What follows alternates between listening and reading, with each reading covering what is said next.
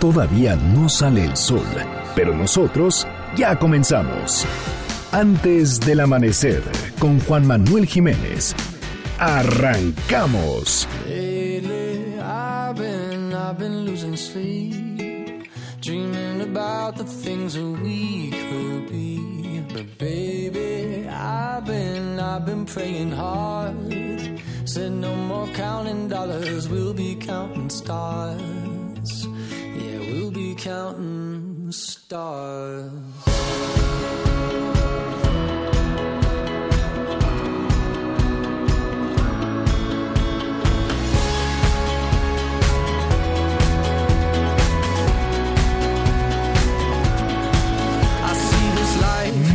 Buenos días, me da muchísimo gusto darles la bienvenida a este espacio madrugador de MBS Noticias 102.5. Gracias por acompañarnos antes del amanecer. Mi nombre es Juan Manuel Jiménez y como todos los días, como todas las mañanas, lo invito a que nos acompañe, a que nos sintonice hasta las 6 en punto para que desde muy temprano se informe de las noticias más relevantes de nuestro país. En este espacio, en este programa que hacemos absolutamente todos, por lo cual lo invito a formar parte de la expresión en línea y nos deje saber lo que opina de lo que le presentamos a lo largo de estos 60 minutos de información. En Twitter e Instagram, arroba Juanma Pregunta, Facebook, Juan Manuel Jiménez, teléfonos en cabina 5166 1025. Música de viernes, el día de hoy nos solicitaron a One Republic, a esta banda estadounidense de pop rock formada en 2002. Counting Stars, el tema que escucha en estos momentos.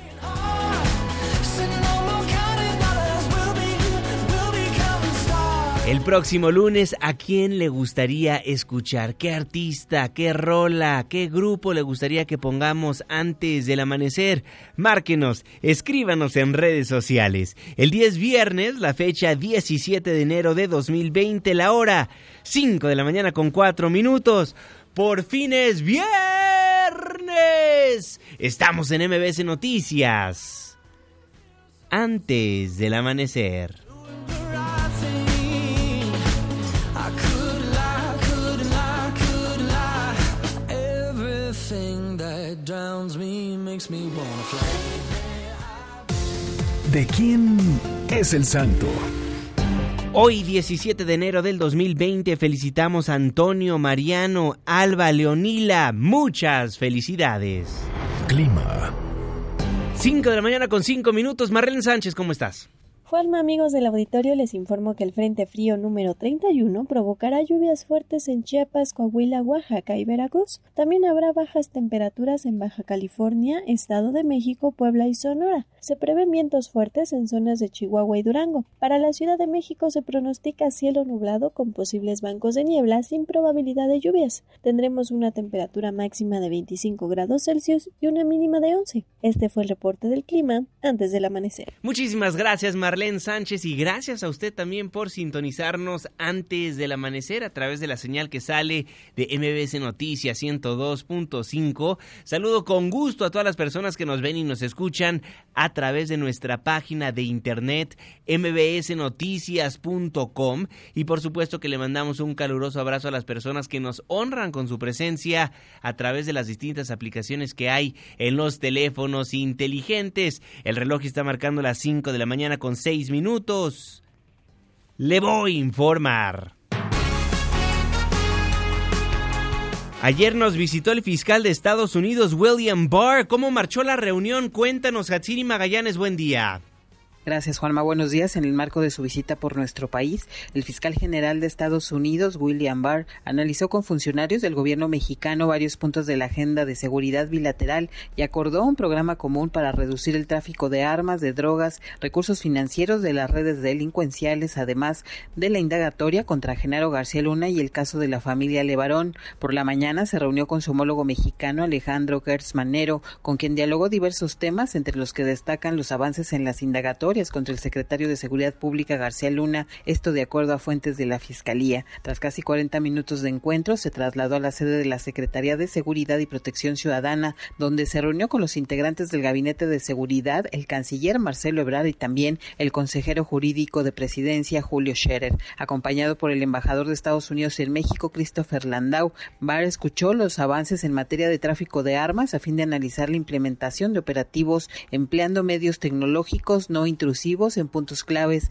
de la frontera para detener el trasiego de municiones y armamento a nuestro país. De igual manera, en el encuentro en el que también estuvieron Alfonso Durazo, de Gobernación Olga Sánchez Cordero, de la Defensa Nacional Luis Crescencio y de Marina Rafael Ojeda, también se dieron a conocer avances en el caso de la masacre de la familia Levarón. Al término del encuentro en las instalaciones de la Secretaría, el estadounidense salió en medio de un convoy de camionetas con matrícula diplomática y escoltado por la Policía Federal y por elementos de seguridad pública local para dirigirse hacia, hacia la Embajada de Estados Unidos en nuestro país y de ahí partir de regreso a Estados Unidos. La información que tenemos. Buenos días. Muy buenos días, Gatsiri Magallanes. Gracias por la información.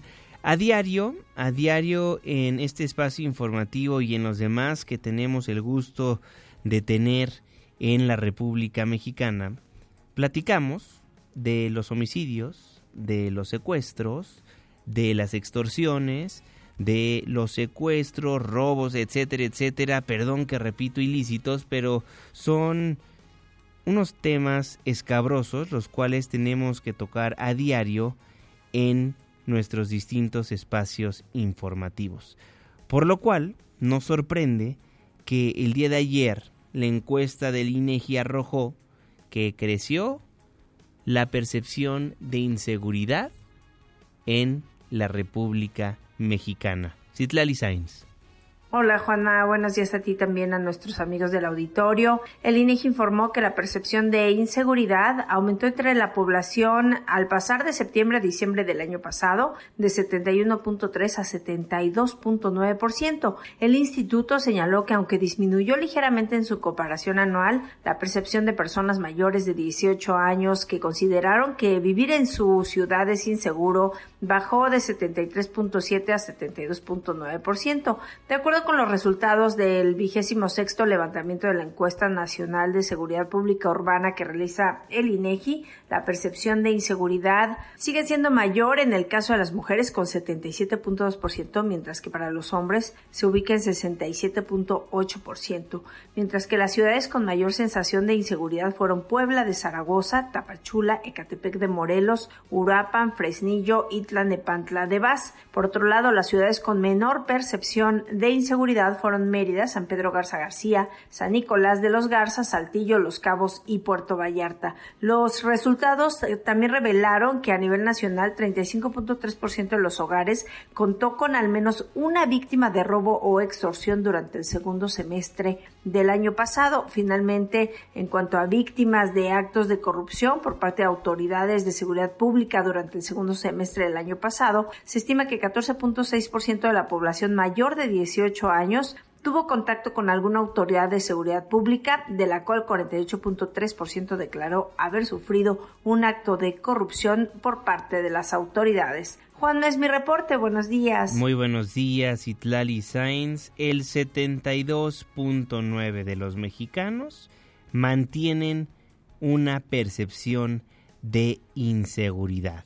Siete de cada diez ciudadanos se sienten inseguros en la ciudad donde viven. Cifras, cifras que no alarman, que no sorprenden, pero que definitivamente preocupan. Y le digo que no sorprenden, que no alarman, porque ya sabíamos que estas cifras son las que arrojaría la encuesta del Instituto Nacional de Estadística y Geografía. Sorprende, eso sí, que la ciudad donde los habitantes dijeron que se sienten más inseguros sea Puebla. Nueve de cada diez se sienten inseguros. También en Ecatepec, en Uruapan, Mérida, San Nicolás, donde más seguros se sienten los habitantes. Ecatepec, Uruapan, Tapachula, Puebla, donde hay más percepción de inseguridad. Son las 5 de la mañana con 12 minutos. Hoy es viernes, viernes de protección civil. Protección civil, antes del amanecer. ¿Y tú? ¿Ya estás preparado? Coordinador Nacional de Protección Civil, David León, un gusto saludarlo. ¿Cómo está? Qué gusto saludarte, Juanma, y a, ti y a todos los amigos de antes del amanecer. El día de ayer, Juanma, en las últimas 24 eh, horas, 87 sismos.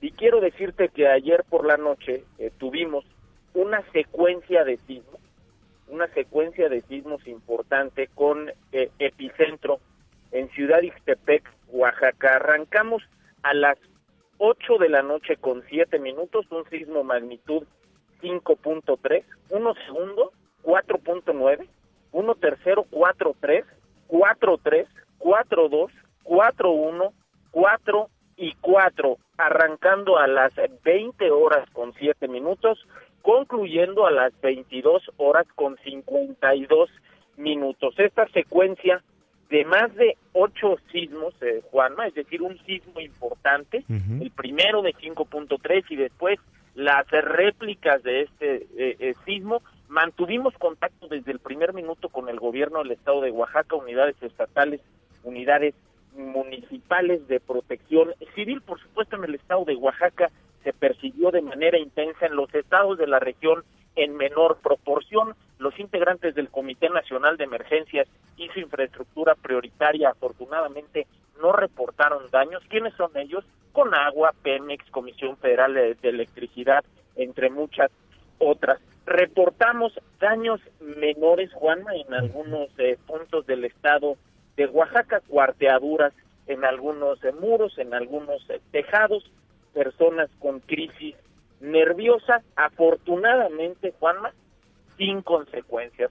Por ello cobra mucha relevancia el continuar preparándonos, el identificar el riesgo, el tener un plan y por supuesto ponerlo en práctica. Juanma, en segundo lugar, un evento muy importante el día de ayer en Zumpango, donde desafortunadamente en la explosión de este columín pierden la vida dos personas. La pirotecnia para muchos de municipios de nuestro país es muy importante, Juanma. Es una es una eh, actividad económica y tradicional importante, sin embargo, la tenemos que realizar con medidas adecuadas de protección civil para evitar el riesgo. Por último, Juanma, eh, decirte que el eh, volcán Popocatépetl pasó una noche relativamente eh, tranquila, 33 exhalaciones, 20, minutos de tremor, es decir, 20 minutos de movimiento al interior del cuerpo del volcán, 136 exhalaciones en las últimas 24 horas. Recordarle a todos los amigos de antes del amanecer aprovechar este fin de semana para preparar su simulacro.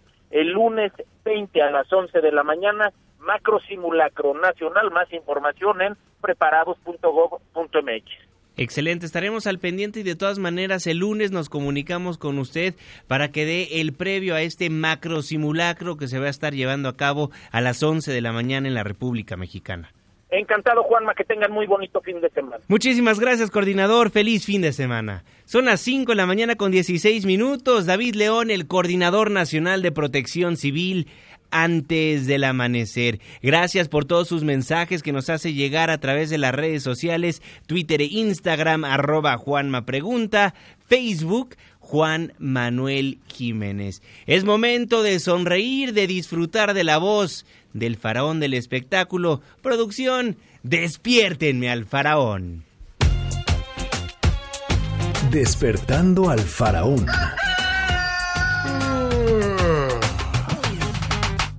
I got no excuses for all of these goodbyes. Call me when it's over, cause I'm dying inside. Wake me when the shakes are gone.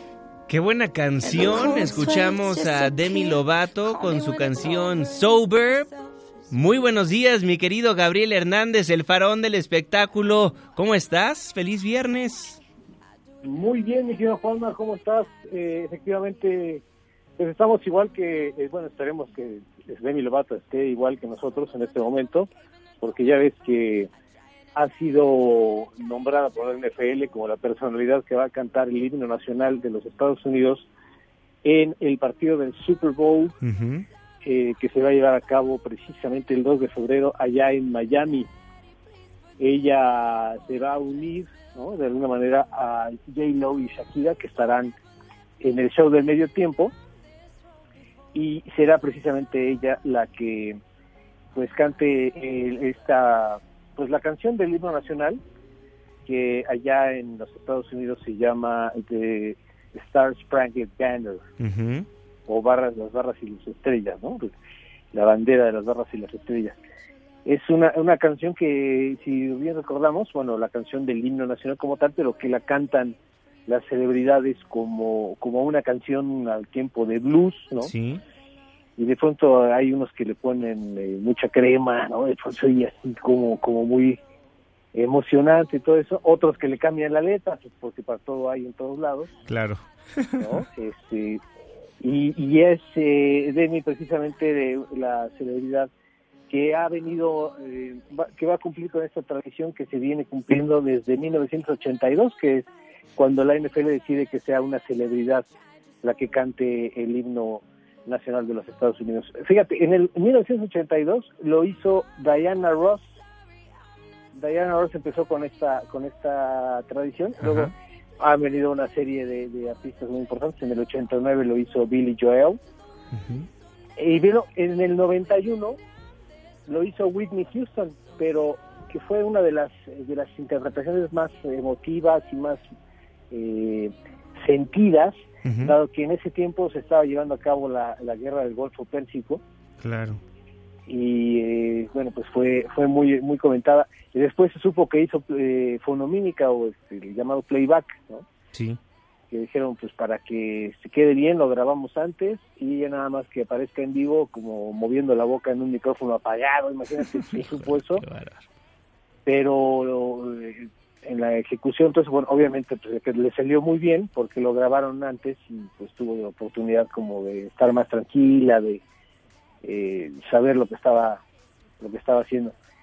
Y luego bueno para el 99 estuvo Cher, en el 2002 Mariah Carey, 2004 Beyoncé ahí en su tierra en Houston, Ujú. en el 2011 Cristina Aguilera, 2016 Lady Gaga, en 2019 el año pasado estuvo Gladys Knight y va bueno va a completar la lista pues, de la casi década porque dicen que todavía no empieza la década, otros dicen que ya empezó, o sea, bueno, la- para cerrar la década digamos Ujú. estará Demi Lovato allá en Miami. Oye, ¿y cómo lo ves, Faraón? Porque la verdad, Demi Lovato tiene una voz preciosa, pero Sí. decir que es la gran artista, pues tampoco, ¿verdad? Entonces, Oh, no. pues es normal que sea, digamos, un artista de ese calibre quien entone el himno nacional después de las personalidades que nos acabas de mencionar.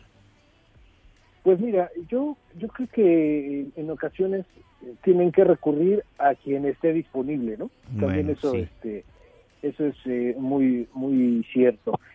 Porque bueno, yo me he preguntado muchas veces y en el tema eh, del show del medio tiempo, ¿no? Por ejemplo, a mí a mí me gustaría mucho ver aquí al grupo Kiss. Ah, claro. Siempre ha sido un sueño que yo tenía ver al grupo y ahora que ya son no solamente la tercera como sino como de la quinta edad, Ujú. eh, que ya son personas mayores todo eso, pues bueno, y que aparte se van a retirar ya este año, Se supone qué? porque llevan como cuatro giras de retiro, ¿no? como don Vicente Fernández, efectivamente, efectivamente. Pero bueno, ya, ya va a llegar un momento en que pues, ahora sí ya, ¿no? Y creo que di- dicen que ahora sí este año es el bueno, de que ya, por el amor de Dios, ya, ¿no? Porque imagínate estar cargando aparte todo el, eh, lo que traen cargando de, de utilería en los, vestuarios y todo esto, Sí. que cada vez cuesta más trabajo, imagínate, son casi 20 kilos más de, de armaduras, botas, este, maquillaje y todo esto que, que es eh, impresionante. Pero volviendo al tema de Demi Lovato, Sí. es eh, como, como decimos, posiblemente es la que está disponible y que además está promoviendo eh, una, el regreso de un disco, es decir, su regreso después de la pausa que hizo por una muy lamentable sobredosis que le ocurrió en junio de 2018 Sí. porque ya bueno, sabemos y lo ha dicho públicamente, pues ha tenido eh, problemas con eh, la alimentación, se ha se ha cortado esas esas tendencias que hay de pronto en algunas tribus urbanas que por depresiones y por otras cosas se van cortando o haciendo heridas en, su, en su cuerpo, como, como esas cortadas. Eh, ha consumido drogas, alcohol, y bueno, en ese tiempo que tuvo la sobredosis había, había celebrado unos días antes, o unos meses antes, que eh, tenía seis años de sobriedad y ese mismo año pues recayó. Por eso la canción que escuchábamos al inicio, que se llama Sober, precisamente, y que ahí da a conocer todo lo que le pasó en junio de hace dos años.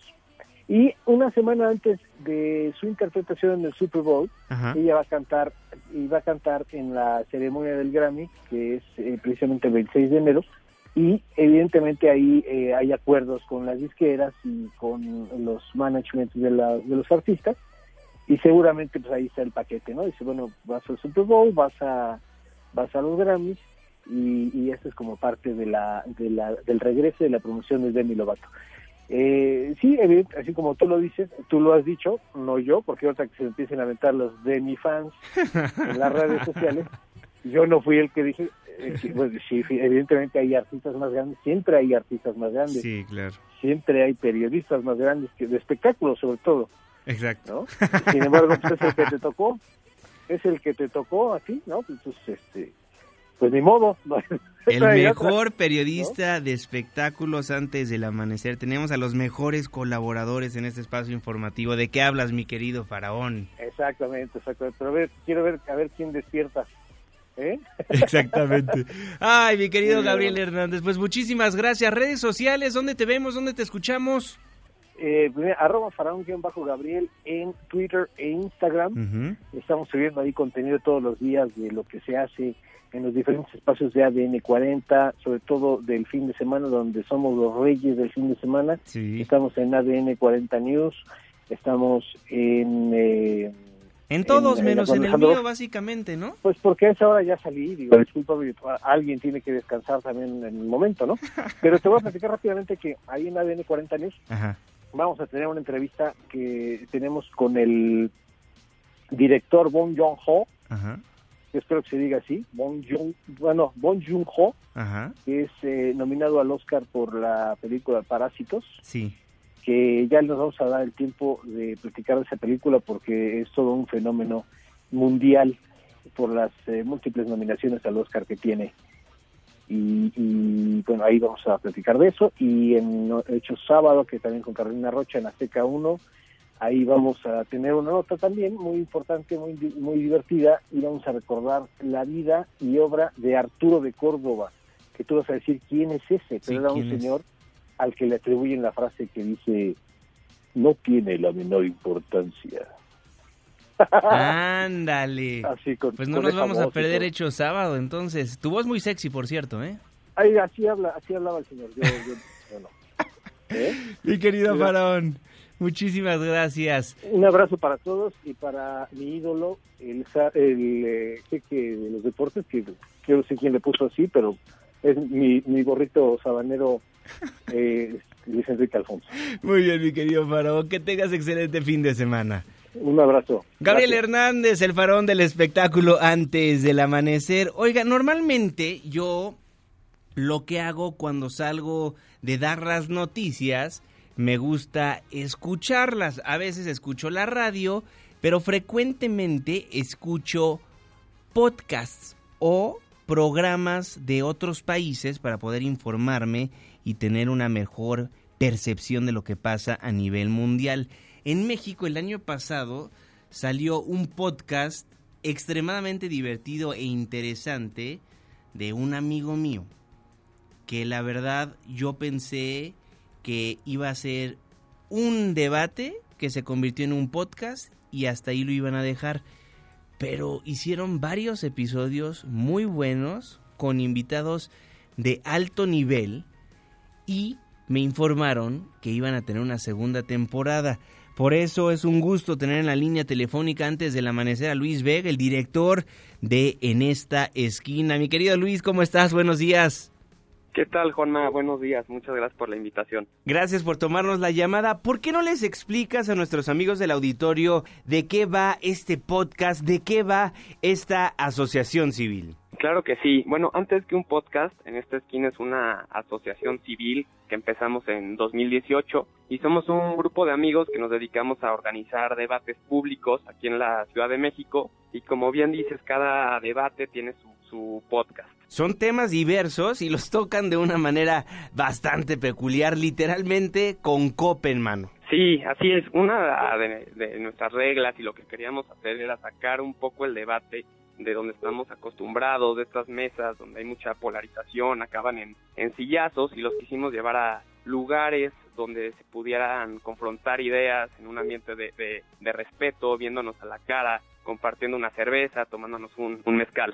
Es interesante, Luis, esta nueva forma de hacer periodismo, porque lo que hacen es periodismo, porque le acercan temas importantes a una sociedad de una forma divertida pero informativa. ¿Qué respuesta han obtenido ustedes a lo largo del 2019 y qué les espera para el 2020? Mira, Juan, en el 2019 hicimos 11 debates, vinieron más de más de mil mil personas, hablamos de todo tipo de temas, nosotros le entramos a todo, como bien decías, hablamos del rol de la Iglesia Católica, si Hernán Cortés debe ser considerado el padre de nuestra patria, de los sistemas partidistas que hay en México, los últimos dos hablamos si el Estado o la empresa privada es el verdadero motor de la, de la innovación, los cultivos transgénicos, y ahorita para 2020 vamos a seguir con esta idea de abordar temas diversos con cuatro pilares política, asuntos internacionales, cultura, innovación y cultura. ¿Y cuál será el próximo debate? El próximo debate, se los puedo adelantar, es a fines de enero y vamos a hablar de fútbol. Vamos a debatir si Estados Unidos va a ganar un mundial antes que México. Se va a poner bueno, ¿eh? Oye, rápidamente, antes de continuar con la plática, redes sociales, ¿dónde pueden escuchar el podcast? ¿Dónde pueden asistir al mismo debate?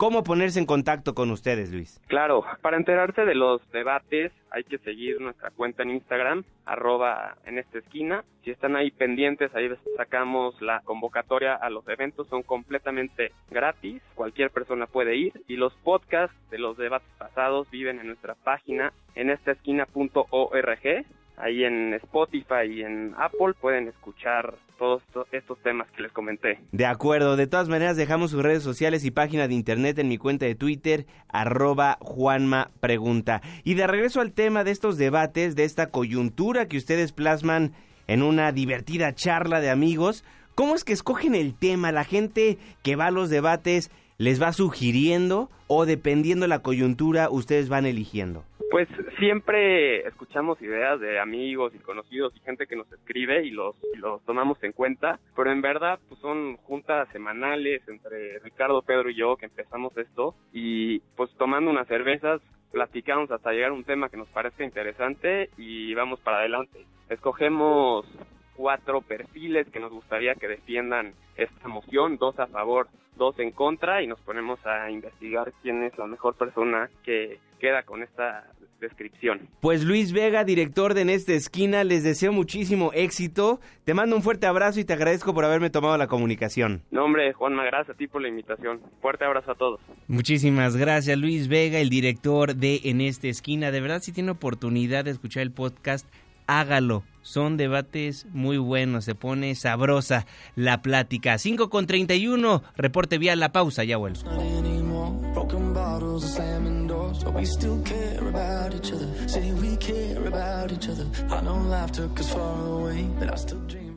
Antes del amanecer, con Juan Manuel Jiménez. Con Juan Manuel Jiménez. Continuamos.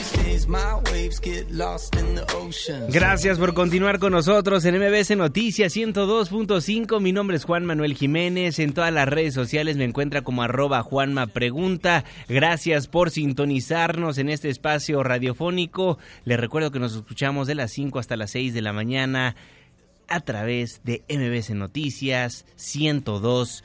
Punto 5. Mi querido jeque de los deportes, Luis Enrique Alfonso, muy buenos días. Deportes con Luis Enrique Alfonso. Mi querido Juanma, vámonos con la información deportiva. Ya es viernes Ayer, Juanma, después de que pues, le pusimos la fichita a los Pumas, el gatito nos salió pues bastante, bastante respondón. Primero malón, ¿eh? Primero malón porque perdía 3 a 1 después de errores muy inocentes en la defensa. Estaba el partido 3 goles a 1, insisto, con doblete del Escano y uno más de Diego Rolán, un penal. Después Andrés Siniestra aprovechó un error terrible del arquero fronterizo Vázquez Mellado que se comió el gol terriblemente. Después Pablo González empató, dio la vuelta con eh, gol de otro González, pero de nombre Pablo, el pelado, ¿no? El paraguayo. Y Brian Rubio vino de la banca para empatar 4-4 el marcador. Así que 8 goles en el inicio de la jornada 2 del fútbol mexicano. Empataron. Empataron los Pumas allá en el Olímpico de Juárez. Vamos a hablar ahora de Cruz Azul, Juanma, porque hay muchas críticas, normal en Cruz Azul, han venido haciendo malas cosas, hay que decirlo, con la destitución de, de Peláez, se fue Caiciña, eh, vino Robert Dante Siboldi, la directiva es, un, circo y no tiene ni pies ni cabeza, ahora están esperando dos delanteros o dos refuerzos más bien que lleguen y quién sabe qué jornada lo van a hacer, desafortunadamente se lesiona Milton Caraglia, en fin, lo de Cruz Azul para una gran afición que qué aguante tiene ya después de 22 años de no conseguir un título, ha arrancado como es, mal. Y no es ser fatalista, no es ser fatalista, van a visitar al Atlético de San Luis, pero, pero no se le ve, no se le ve a la máquina. Y cambiamos de tema, Juanma, la pelota cachonda, porque sigue, sigue la polémica por el robo de señas en el béisbol de las grandes ligas. Recordemos que en el 2017 hubo una, una investigación que terminó ahora recién por este robo de señas y hay dos víctimas más. El manager de los Mets de Nueva York, Carlos Beltrán, fue despedido sin haber debutado. El puertorriqueño de 42 años era jugador de los Astros de Houston y está implicado en el uso de dispositivos electrónicos para detectar las señas de los rivales durante la temporada que precisamente los Astros salieron campeones. Y recordemos que además de Beltrán, Alex Cora, exentrenador de los Astros este año o ese año, fue despedido como manager de los Mediarrojas de Boston por ese escándalo también. No lo aguantaron más. Así que dos más, ya van cuatro y sigue esta la mata dando y cuidado porque José Altuve también parece estar en la mira de la investigación. Parece que bateaba sabiendo que le iban a mandar desde la lomita. Terrible, ¿eh? terrible lo que está pasando en las grandes ligas y terrible también en la NFL. Bueno, más bien me refiero a Odell Becca Jr., que le dio una nalgada a un policía, Juanma, el receptor de los cafés de Cleveland, y el asunto está así. Tiene un orden de arresto por esto. Todo ocurrió hace dos días, tres ya, cuando en la final del fútbol americano colegial, LSU venció a Clemson. Y Odell estaba pues en los festejos en el vestidor de su alma mater porque estudió en esa universidad. Justo cuando un oficial reprendía a uno de los jugadores, Odell, que venía yo creo que medio, se veía medio entonado, la verdad, con, con ojo medio perdido, ¿no? Como que uno le apuntaba para Pachuca y otro le apuntaba para Puebla. Entonces sí, sí andaba medio, medio rarón de la carita y pues el, el, describo rápido la acción. Habían un par de oficiales, le estaban diciendo al jugador de LSU que le bajara, estaba el festejo un poco álgido, se agacha uno de los oficiales para decir algo y entonces viene atrás Odell Beckham Jr. y le mete una nalgadota y se voltea el policía, le dice algo a Odell Beckham que pese a la, a la, al acto y a la euforia, sabe que la cajeteó, este oficial viene y ya lo denunció y por el video, si lo encuentran culpable por esta orden de arresto, Odell podría pasar seis meses en la cárcel y una multa de mil dólares. El equipo de Cleveland ya sacó un comunicado donde indica que está en contacto con su jugador porque pues recordemos que andan de vacaciones, ¿no? Ya los cafés fueron eliminados y mmm, terrible porque es el segundo caso polémico y de violencia, ¿no? En prácticamente que está metido el receptor de los cafés de Cleveland. Bueno, vámonos a la quiniela mañanebria, Juanma. Vamos 4-2 porque, insisto, no latinamos al empate de Juárez ante Pumas 4-4. Vámonos, Juanma, vámonos tendidos como bandidos. Hoy dos partidos, el Atlas, mi zorro, ante el Puebla. Ahora sí le voy a poner la ficha a mi zorro, Juanma. Mi zorro va a ganar. ¿O qué dices, Juanma? No, te equivocas en esta ocasión. Gana el Puebla. Venga pues, San Luis contra la máquina setentera de la Frustra Azul. Voy empate, Juanma, voy empate porque pues creo que Cruz Azul va a poner las manitas. Yo sé que tú eres mala leche y vas a decir que es San Luis, ¿o no? Pero también soy Contreras, le voy al Cruz Azul. Vénganos tu reino. El sábado, mañana, Monterrey Monarcas, borrayados, Juanma. Dime tú, dime tú. También, Monterrey. El duelo del morbo, Juanma, y te voy a decir por qué. porque las Chivas, recordemos que regresó de la venta del Pocho Guzmán por doping o presunto, bueno, más bien es el doping ya de alcaloide que tuvo y en espera de que sea eh, eh, abierta la prueba vez lo regresaron a Pachuca que se los vendió. Bueno, pues las Chivas van a recibir a Pachuca. El duelo del alcaloide, Juanma. Yo voy empate. ¿Tú? Híjole, voy con las Chivas. Híjole, este le hubiera puesto a Tigres, pero no va a estar Gignac que anda malito de su nalguita. Entonces, tu chichi ante los Tigres. Voy empatito, Juanma. No, me, no, te, no te pongas agrandado ya. va a ganar el América, ¿qué te digo? Bueno, lo sabía, Juanma, lo sabía. El domingo, Toluca Necaxa, voy el diablo. ¿Y tú? Empatan. Es el catenacho del diablo. Eh, el gallo contra el perro pelón, Juanma, yo le voy empatito. Dime tú. Querétaro. Y para terminar, Santos contra León. Mm, Santos, Santos, Santos, Santos, Juanma. Te voy a copiar. Gana el Santos, mi querido jeque. Vénganos, es jornada 2, 4-2, Juanma. Vas ganando, no por mucho nos vemos en la cancha. Ya me voy. Nos vemos en un ratito más en Hechos AM, mi Twitter, arroba Lea Deportes. Salud. Saludos, mi querido Luis Enrique Alfonso, el jeque de los deportes antes del amanecer. Yo soy Juan Manuel Jiménez, le tengo más información. Resumen de noticias antes del amanecer. Después de 16 días desde que entró en operaciones el Instituto Nacional de Salud para el Bienestar, el Instituto de Salud que reemplaza al Seguro Popular, por fin obtuvimos una respuesta concreta por parte del gobierno federal en cuanto a la fecha en que iniciará operaciones este instituto con todos los beneficios que han anunciado. En Palacio Nacional se anunció el Plan Nacional de Salud el día de ayer. Para el primero de diciembre de 2020 69 millones de mexicanos podrán acceder a una salud gratuita en el país. La voz del presidente de la República. El propósito es que este mandato constitucional se convierta en realidad a más tardar el primero de diciembre de este año. El sueño se va a convertir en realidad y ya inició este proceso. Todos los martes, así como el quién es quién en el precio de las gasolinas, van a estar con nosotros los servidores públicos del sector salud para informar sobre este plan. Hasta el momento, 19 gobiernos estatales están en proceso de adhesión al nuevo sistema de salud y tres estados del país ya confirmaron su integración al sistema. Así lo informó Juan Antonio Ferrer, el titular del Instituto Nacional de Salud para el Bienestar.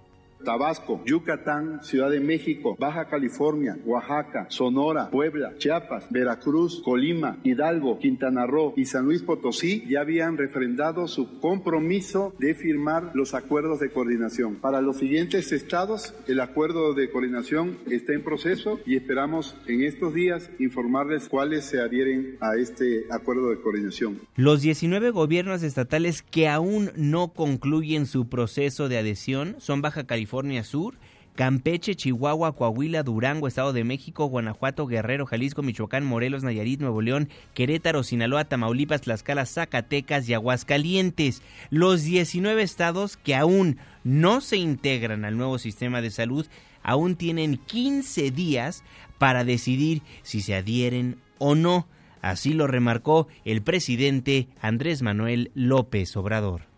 Son personas muy responsables, mayores de edad, como todos los ciudadanos. Ellos van a decidir libremente. O sea, es para fin de mes el límite para la decisión. No ultimátum, sino es un periodo para la reflexión, para el análisis sobre el plan. Tienen todo el derecho a contar con la información suficiente. Bueno, así lo daba a conocer el presidente de la República, pero ¿cuáles serán los beneficios del INSABI? También lo dio a conocer el titular del Instituto Nacional de Salud para el Bienestar. El nuevo sistema de salud de México tiene esto, gratuidad total en la atención de los servicios de salud, medicamentos y otros insumos para garantizar la salud de la población sin seguridad social. Mayor inversión en infraestructura, cero corrupción, no faltarán médicas, ni enfermeros, ni médicos y es un compromiso que en este país esta transformación va a ser una realidad para el primero de diciembre del 2020. Financiamiento suficiente para la salud y trabajadores con prestaciones laborales de ley. Trabajadores con prestaciones laborales de ley. Y justamente hablando de los trabajadores del sistema de salud, con consignas como la cuarta transformación nos engañó y sin trabajo nos dejó. Oaxaca dice Fuchi Huaca la Tuinsabi y queremos trabajar, no queremos mendigar. 500 extrabajadores del Seguro Popular protestaron por varias horas afuera de Palacio Nacional.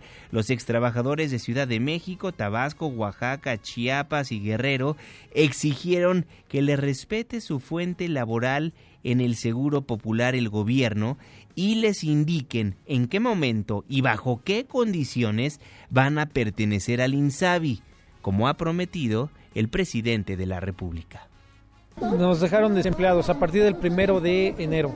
Nuestra petición desde a principios de año sabíamos que el Seguro Popular iba a desaparecer. Quisimos tener acercamiento con las autoridades para que nos dijeran dónde íbamos a quedar nosotros. Tuvimos pláticas con gobernación y con el jurídico del INSABI, pero se rompieron esas pláticas. Ellos ya no, ellos ya no quisieron darle seguimiento. Si nosotros tuviéramos información, compromisos, ellos nos hubieran dado la certeza laboral, pues no estuviéramos aquí.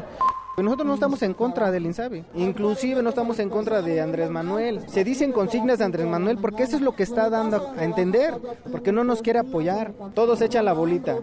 INSABI a las entidades federativas, entidades federativas al gobierno federal y el gobierno federal a los gobiernos locales. Entonces, ¿a quién, a quién le hacemos caso? Nadie se quiere hacer responsable de nuestro trabajo. Y eso es lo que estamos pidiendo, trabajo. Después de varias horas de protesta, la Secretaría de Salud respondió a los extrabajadores del Seguro Popular que serán las autoridades de los gobiernos estatales quienes respondan por su contratación en el Instituto de Salud para el Bienestar. A su salida de la mesa de negociación que tuvieron con el titular de la Unidad de Administración y Finanzas, Pedro Flores, y el jurídico del INSABI, Alberto Hernández, César Camargo, ex promotor del Seguro Popular en la Ciudad de México, explicó que tras 12 horas de movilización y protestas, se quedaron sin trabajo y con la incertidumbre de si tendrán empleo en el INSABI. Desgraciadamente, nuevamente nos quedamos con las dudas, nuevamente nos quedamos en la incertidumbre, pero el día de mañana, en nuestro caso de la Ciudad de México, vamos a ir a Capital Humano, que es el área que de, administración de personal, y vamos a pedir respuestas, porque obviamente vuelven con lo mismo de que el nivel federal tenemos que ir a nuestra entidad federativa a buscar las respuestas. Creo que a lo largo de los últimos días hemos platicado mucho, mucho del INSABI y todo surgió a raíz de que muchos ciudadanos nos denunciaron el cobro excesivo en los institutos de salud en el país cuando el gobierno federal tenía un discurso de que sería gratuito. No compaginaban los discursos del presidente de la República con la realidad. Una problemática que advirtieron seis exsecretarios de salud desde el 5 de agosto de 2019. Desde ese entonces, habían advertido que el quitar al Seguro Popular de Tajo como lo hicieron traería las disyuntivas que vemos actualmente. Saludo con gusto al exsecretario de Salud, Salomón Chertorivsky. Don Salomón, buenos días, un gusto saludarlo. Querido Juan Manuel, te saludo con enorme gusto a ti y a tu auditorio. Importante conocer qué es el INSABI, pero antes de hacerle esa pregunta, me gustaría que le diera a conocer al auditorio qué era el Seguro Popular para poder entender este nuevo Instituto de Salud. Mira, el sistema de protección social en salud, mejor conocido como el Seguro Popular, es un mecanismo que arranca en el 2003 para poder dotar de una fórmula de financiamiento para atender la salud de las mexicanas y los mexicanos. El Seguro Popular atendía, financiaba el primero y segundo nivel de atención, es decir, la consulta financiaba el segundo nivel que es el internamiento básico, eh, eh, vaya, un, un parto, un apendicitis, eso lo hacía a través de transferirle recursos a las entidades federativas y eran las entidades federativas las que dotaban de los servicios. Por otro lado, el Seguro Popular financiaba una buena parte de los padecimientos de alta especialidad. Estos son, Juan Manuel, eh, los cánceres, el infarto agudo al miocardio, los cuidados intensivos neonatales, la hepatitis C y un largo etcétera. Todo esto a lo largo de 16 años en que se fue construyendo, consolidando, donde la cobertura fue aumentando para llegar a casi 54 millones de mexicanos que previo al Seguro Popular no tenían una fórmula para poder financiar su salud. Eh, hay que decirlo además, el Seguro Popular no perfecto, no exento eh, de problemas que también todos conocemos, pero fue un, un sistema, un mecanismo que permitió que México avanzara de manera muy relevante en materia de salud.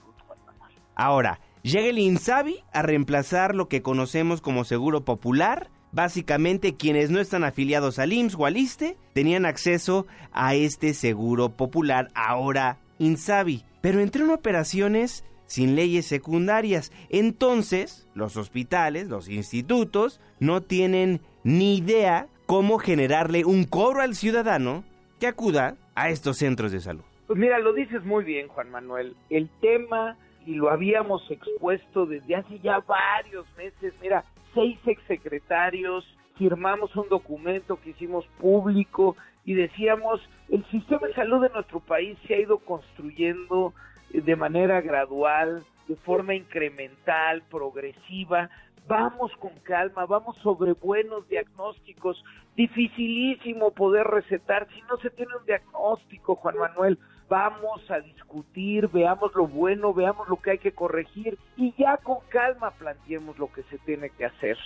Pues no, no, no, no nos escucharon, Juan Manuel. Es el último día del año pasado termina el Seguro Popular, termina lo que narré hace unos instantes y como bien decías, el primer día de este año inicia el, Instituto de Salud para el Bienestar, pero inicia en efecto sin reglas de operación, sin un calendario preciso, sin fórmulas de financiamiento, sin una clarificación a las entidades federativas de cómo van a ser los nuevos mecanismos, los tiempos, cómo va a ser la absorción de los hospitales, porque se habla de que sea el instituto el que se haga ahora responsable de la operación directa de los hospitales de las entidades federativas, y todo esto que no se sabe, vaya, arranca y genera tremenda incertidumbre, incertidumbre que como dices se traslada a la operación misma eh, del sistema, la trastoca y por lo que estamos viendo todos los días, cada día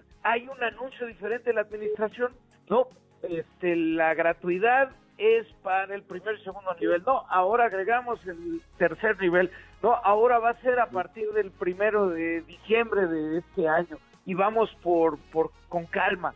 No, Juan Manuel, no puedes en salud dejar un día en que haya duda con la operación porque son millones de mexicanos. Mira, todos los días el sistema de salud público en nuestro país atiende un millón de mexicanas y mexicanos.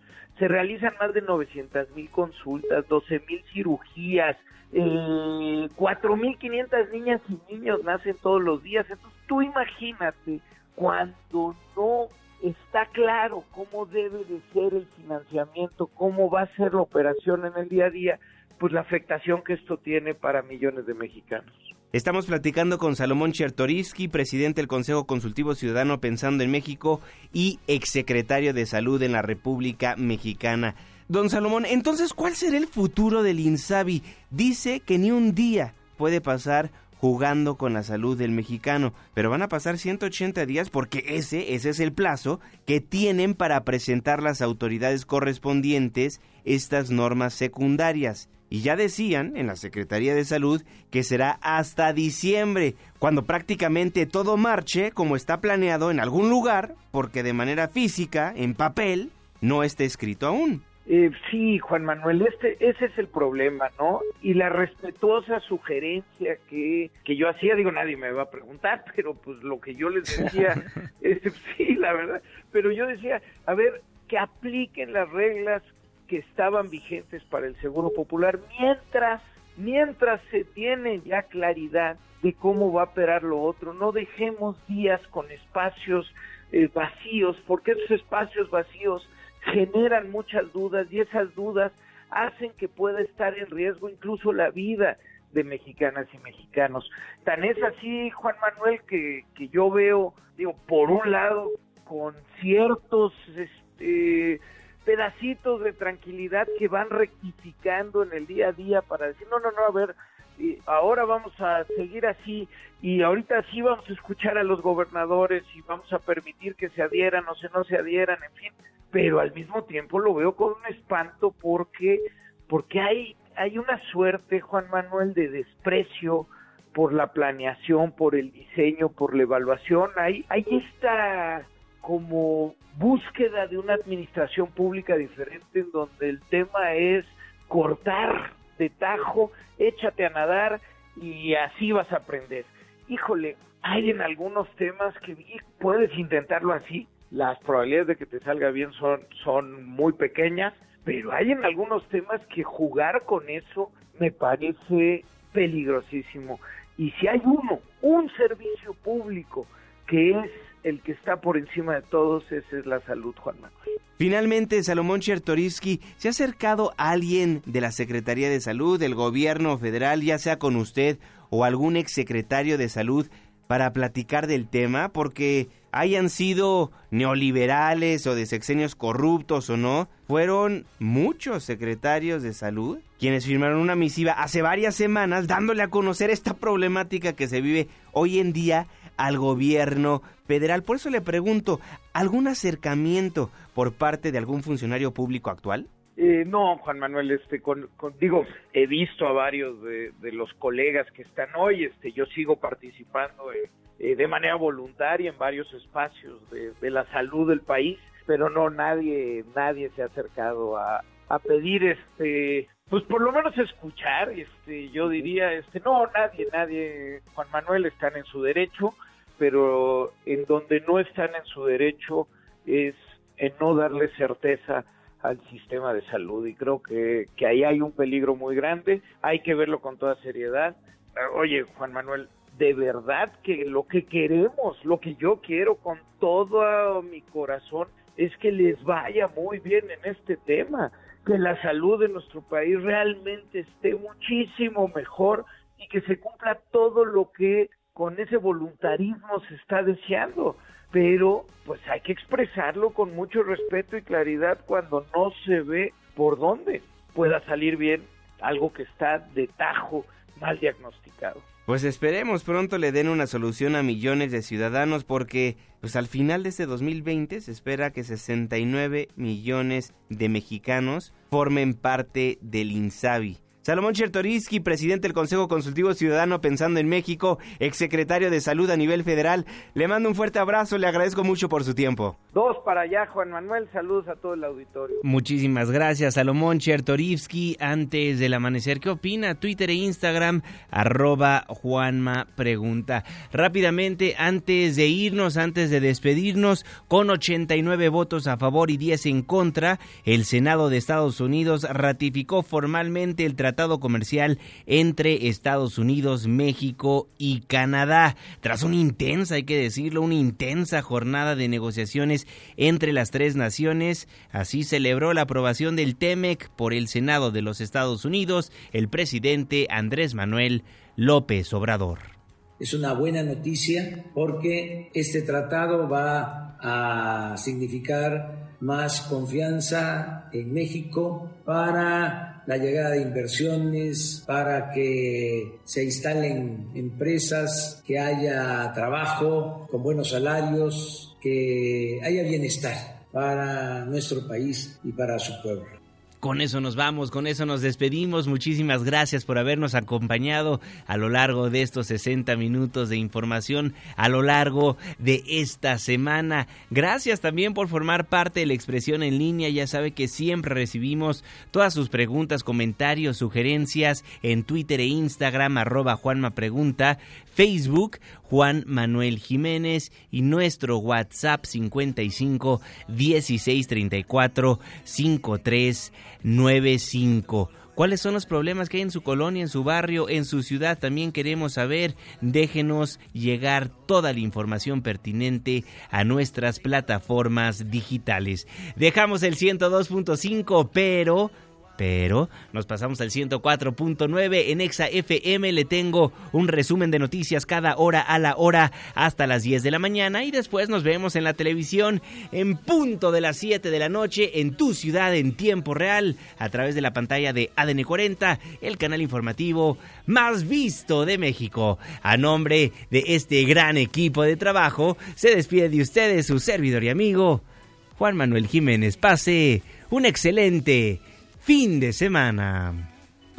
Ya casi sale el sol. Nos escuchamos el próximo lunes en punto de las 5 de la mañana, antes del amanecer.